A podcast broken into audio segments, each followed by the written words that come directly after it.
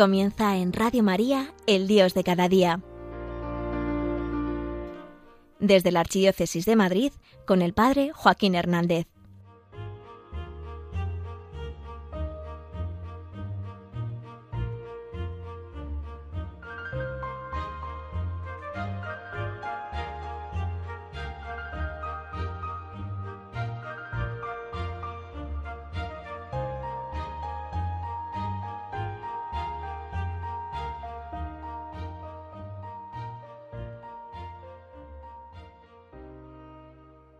Hoy te quiero hablar de el más grande de todos los regalos que has recibido de parte de Dios. Y mira que te ha regalado cosas. ¿Cuál de todos será?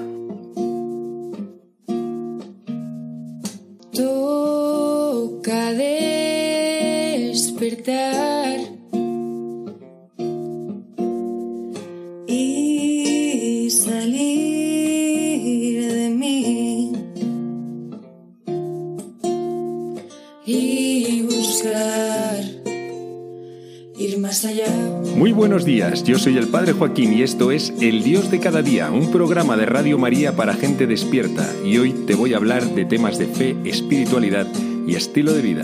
Bienvenido, bienvenida, estamos en familia.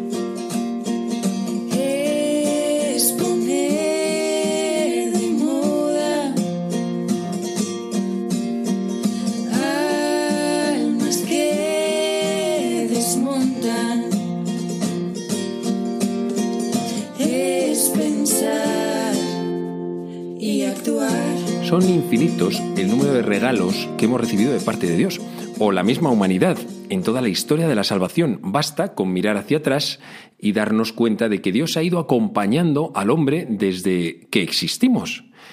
Nos ha hecho cantidad de regalos, dádivas que Él ha querido darnos porque nos quiere, porque somos sus hijos, porque somos criaturas de sus manos. Pero ¿cuál será el mayor de todos los regalos que ha querido hacer al hombre y que ha querido entregarnos? Porque somos sus preferidos. Esto se ha visto desde el principio. Ya en el libro del Génesis, en ese lenguaje simbólico, nos explica cómo el hombre es amado, amado por sí mismo. Nos ama y esto ya sería un gran regalo. Ser criatura de sus manos, eso ya sería un gran regalo. Pero no se, no se quiso quedar Dios solamente en eso. Es que de, del hombre sacó un pueblo, a quien eligió por medio de Abraham. Y tampoco se quiso quedar ahí. Y fue llevando y educando a ese, a ese pueblo e hizo alianzas con él y les dio unas leyes y le permitió que pudiesen adorarlo y tampoco se quiso quedar en eso. ¿Qué cantidad de cosas fue concediendo Dios al pueblo que él había elegido? Y por medio de él a otros muchos. Cantidad. Y sin embargo no era eso. El mayor de todos los regalos no era ninguno de todos esos. Mira, te voy a leer un evangelio que nos lo que bueno, no nos lo explica directamente, pero nos va a iluminar sobre esto. Está en el evangelio según San Lucas, capítulo 9, 11 en adelante. Jesús hablaba a la gente del reino y sanaba a los que tenían necesidad de curación. El día comenzaba a declinar. Entonces, acercándose los doce, le dijeron, Despide a la gente que vayan a las aldeas y cortijos de alrededor a buscar alojamiento y comida, porque aquí estamos en descampado. Él les contestó, Dadles vosotros de comer. Ellos replicaron, No tenemos más que cinco panes y dos peces, a no ser que vayamos a comprar de comer para toda esta gente, porque eran unos cinco mil hombres. Entonces dijo a sus discípulos, Haced que se sienten en grupos de unos cincuenta cada uno. Lo hicieron así y dispusieron que se sentaran todos. Entonces, tomando él los cinco panes y los dos peces, y alzando la mirada al cielo, pronunció la bendición sobre ellos, los partió y se los iba dando a los discípulos para que se los sirvieran a la gente. Comieron todos y se saciaron, y recogieron lo que les había sobrado, doce cestos de trozos.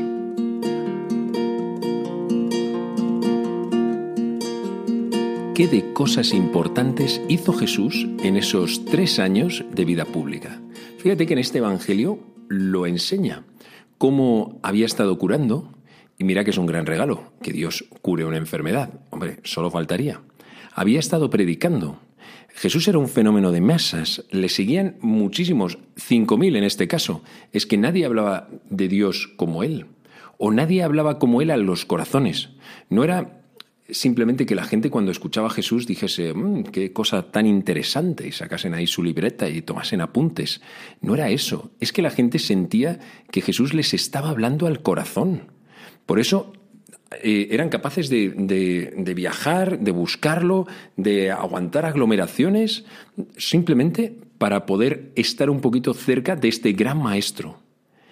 Y, y- y- y aquel día ocurrió algo pues que era un poco inesperado.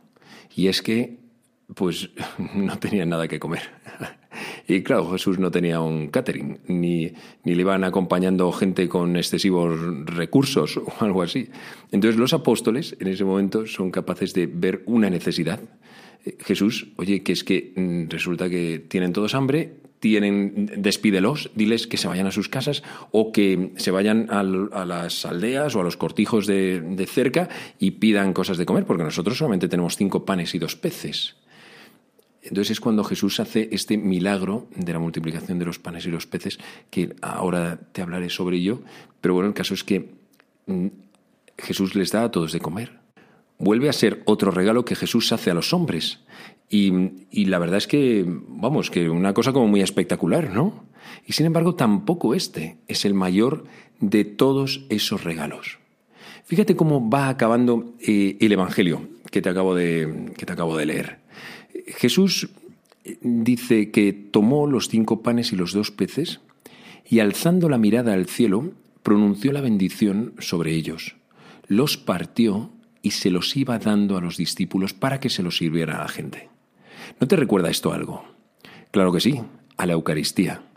Es que, es que en aquel momento Jesús pudo pensar, yo no sé si lo hizo o no justo en ese instante, pero pudo ocurrir que en ese momento Jesús dijese, bueno, yo no quiero simplemente dar a los hombres, a quienes vienen buscándome, cosas mías, quiero darme a mí mismo.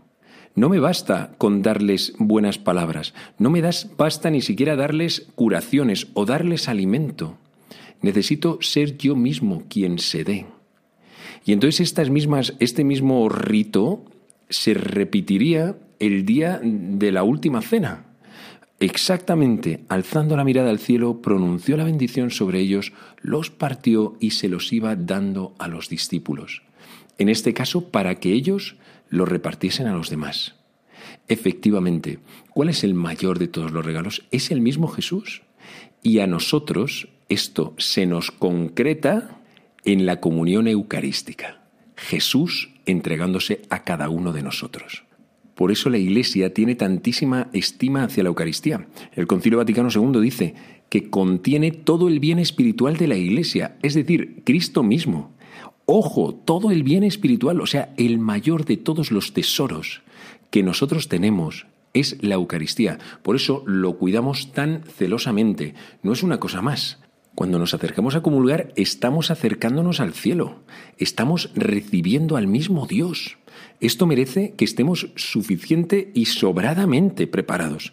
En nuestro corazón nunca seremos lo suficientemente dignos. Nadie puede aspirar a una dignidad tal que pueda recibir al mismo Dios. No, es Él el que nos dignifica. Pero sí tenemos que estar preparados y bien conscientes de que el Señor nos está haciendo ese regalo. Ya no son cosas, ni siquiera es su perdón que se nos da en el, sacramento del perdón o, o la filiación, o sea, el ser hijos de Dios que se nos da en el bautismo, o fortaleza que recibimos en la unción de los enfermos. No, no, es Jesús mismo. La Eucaristía es Dios que se te entrega.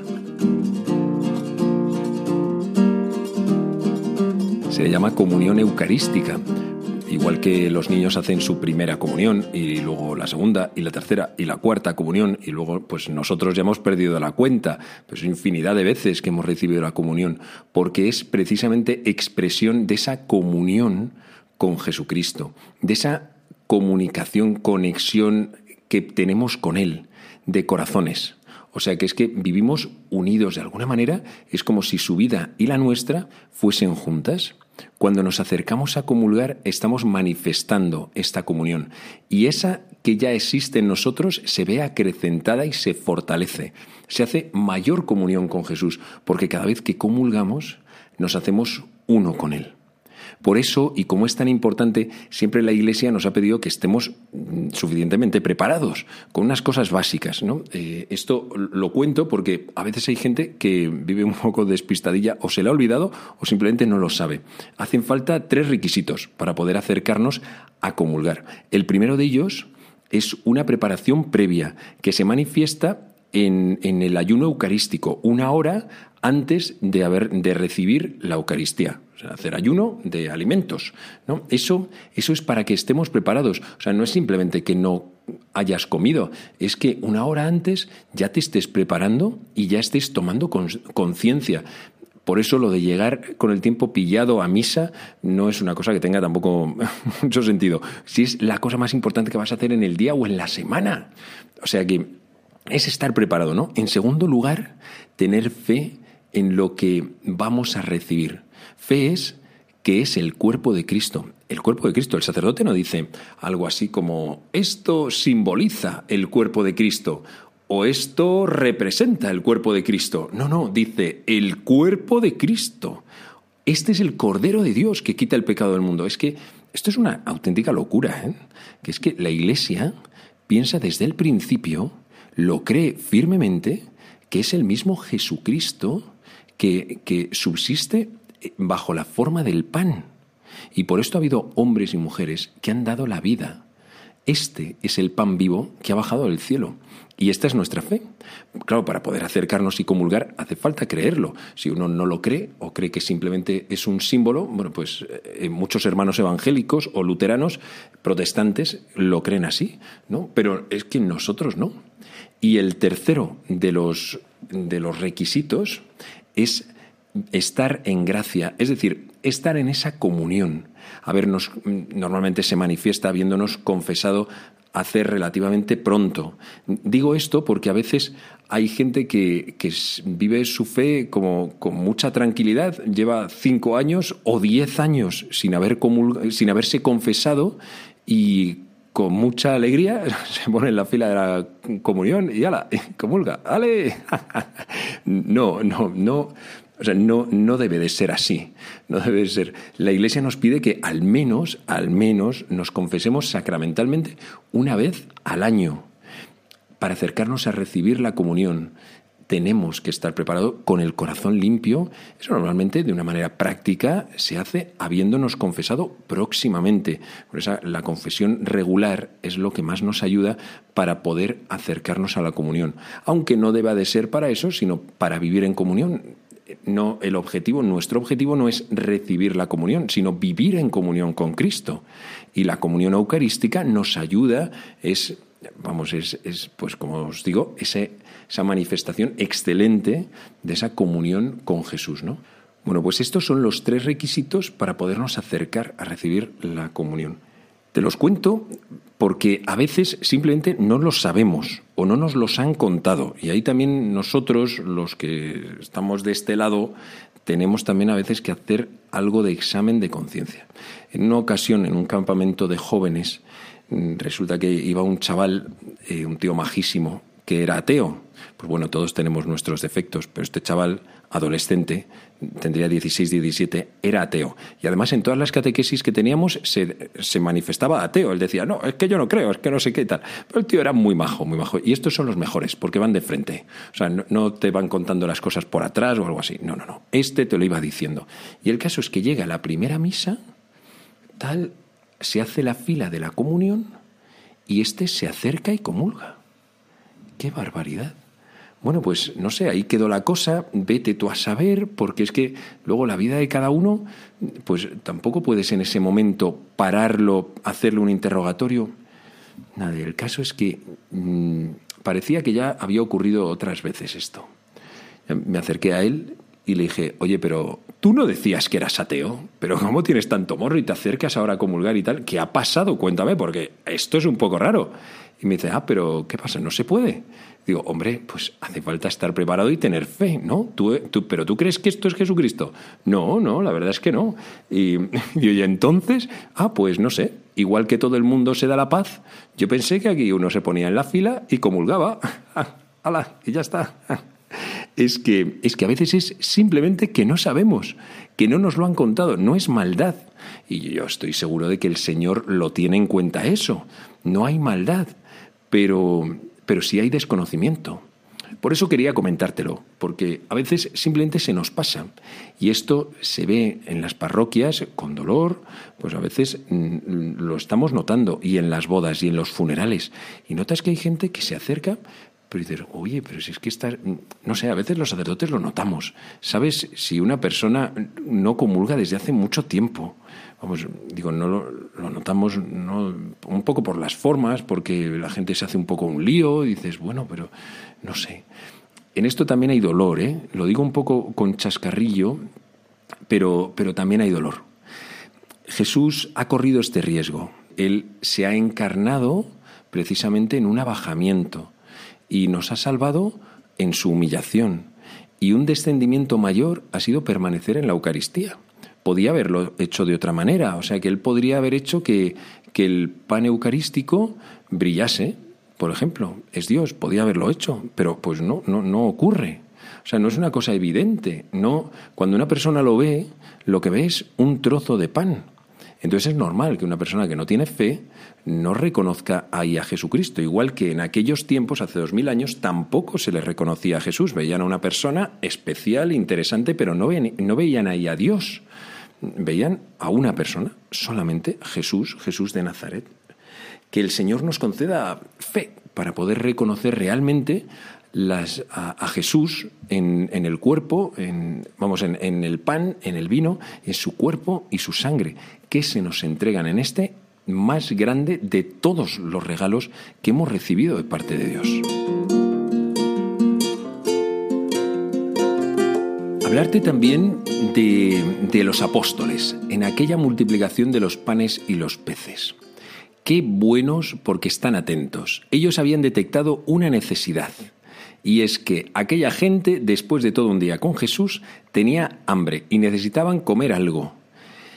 Y la verdad es que tampoco tienen una solución. Saben cuál es la necesidad, pero sin una solución. Entonces, no, como no creen que se pueda dar una respuesta, hacen una propuesta a Jesús, oye, despídelos y que vayan a comprar su comida o su cena, porque es que si no les va a dar un, un bahío, es que se van a quedar sin fuerzas. ¿Qué ocurre? Que Jesús está aquí para romper esquemas, para romper nuestros propios límites mentales, creencias limitantes, todas esas veces que hemos dicho, no, es que esto no ha ocurrido nunca, esto no es posible, bueno, pues a todas estas cosas Jesús les ha dado una respuesta, porque las cosas son imposibles hasta que ocurren. Y con Dios es muy habitual que esas cosas imposibles ocurran y se hace posible.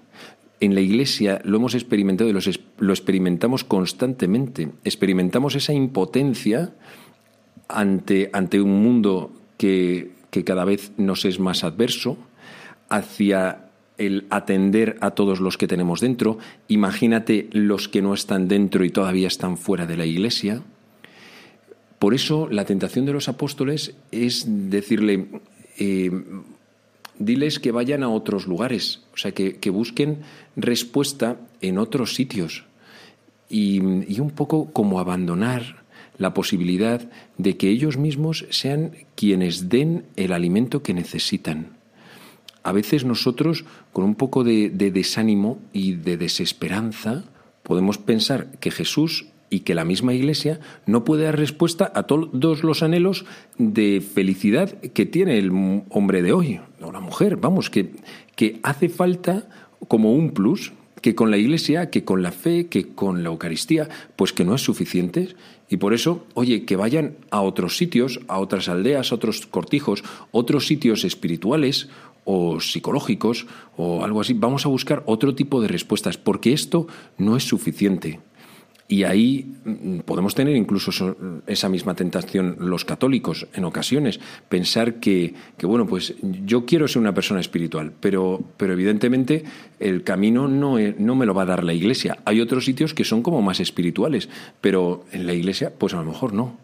Jesús está invitando a sus apóstoles, y esos somos nosotros, y aquí te pringo yo también a ti, no solamente yo somos cada uno de los que estamos ahora mismo escuchando eh, este audio, Jesús nos invita a arriesgar, que, que invitemos a la gente a ir a Él. Si es Él el que va a hacer el milagro, no lo tengo que hacer yo, lo hace Él. Yo no puedo, Él sí que puede. Y cuando soy capaz de abandonar y darle a Dios el control, entonces es cuando empiezan a ocurrir milagros.